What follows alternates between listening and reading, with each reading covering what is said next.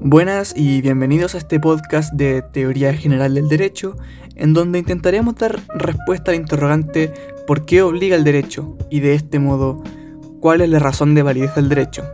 Comparando la posición de dos autores y finalmente dando mi propia opinión. Pero primero que todo y antes de comenzar, ¿qué entendemos por validez? La palabra validez proviene del latín validus, lo cual quiere decir algo consistente, plausible o admisible. Entonces, de este modo, decimos que una norma jurídica es válida cuando ésta existe como tal y es obligatoria. Dicho esto, la validez del derecho establece su obligatoriedad.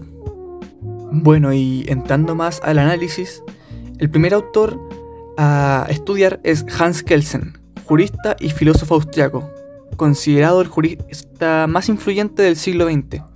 Estudió en la Universidad de Viena y en la Universidad de Ginebra. Una de sus obras más conocidas es La teoría pura del derecho. Este autor es conocido por pertenecer a la corriente positivista y dar las primeras nociones de dependencia jerárquica en el derecho. Esto más tarde sería conocido como la famosa pirámide de Kelsen. Adentrándonos más en materia, podemos decir que Kelsen llama al ordenamiento jurídico orden jurídico, o en su idioma original, y perdón por la pronunciación, Redsor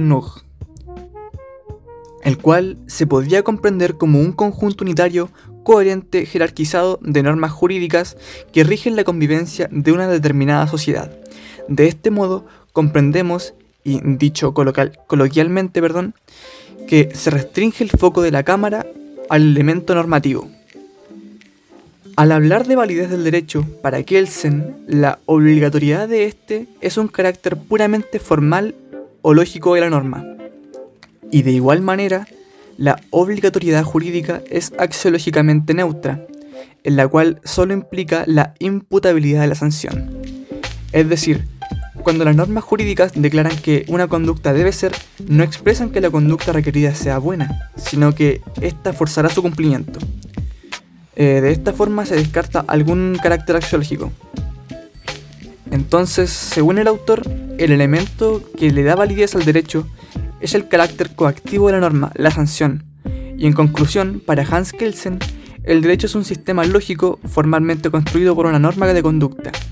Con esto podemos observar la corriente positivista que sigue el autor. Bueno, luego, y en contraposición a Hans Kelsen, elegí el autor John Finnis, o Finnes, perdón la pronunciación. Un reconocido filósofo y profesor de filosofía y filosofía del derecho de la Universidad de Oxford y la Universidad de Notre Dame.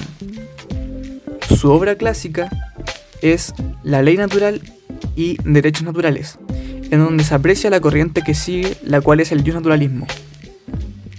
Sin embargo, a diferencia de otros naturalistas, Fines nos habla desde una perspectiva más racionalista, y aquí hace mención a la racionalidad práctica como uno de los siete bienes básicos de la vida.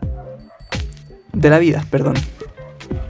A diferencia de Kelsen, Fines mira el derecho desde un punto de vista moral, ya que según él el derecho es un fenómeno moralmente justificado.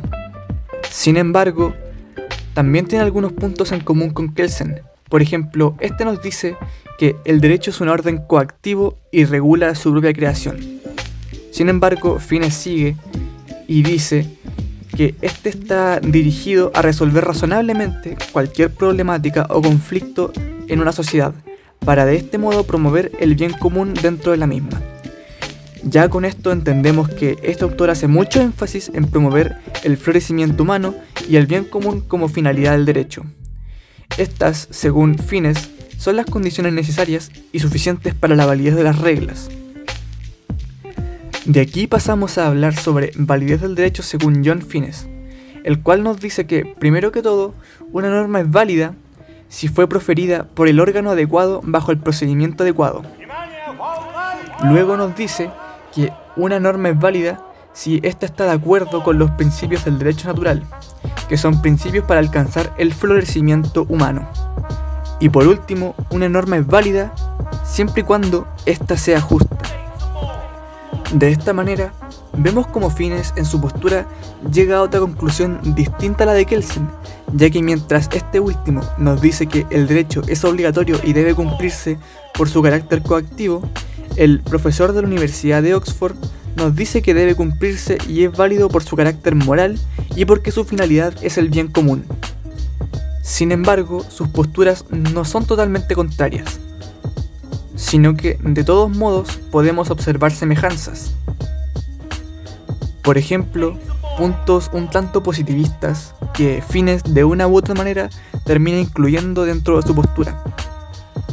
Bueno, y en mi opinión, analizando la postura de Kelsen, encuentro que esta no es del todo correcta, sin embargo tampoco es descartable completamente, ya que cuando nos dice que la obligatoriedad jurídica es, es axiológicamente neutra, perdón, y solo implica la obligatoriedad de la sanción, según mi punto de vista, sí, la sanción es un elemento importante a tomar en cuenta, sin embargo, no es el único elemento a tomar en cuenta. Decir esto es quizás cerrar demasiado el foco cuando miramos la obligatoriedad del derecho. Tanto que de esta manera dejamos de ver otros elementos. Y decir que el elemento axiológico es neutro me parece un poco incorrecto, ya que, reitero, bajo mi opinión no tan positivista, el derecho está relacionado con los valores. Me refiero a que cada norma, de cierta manera, vela por la protección de un valor, para así brindar seguridad, justicia y llegar al fin último de las cosas, el cual es el bien común.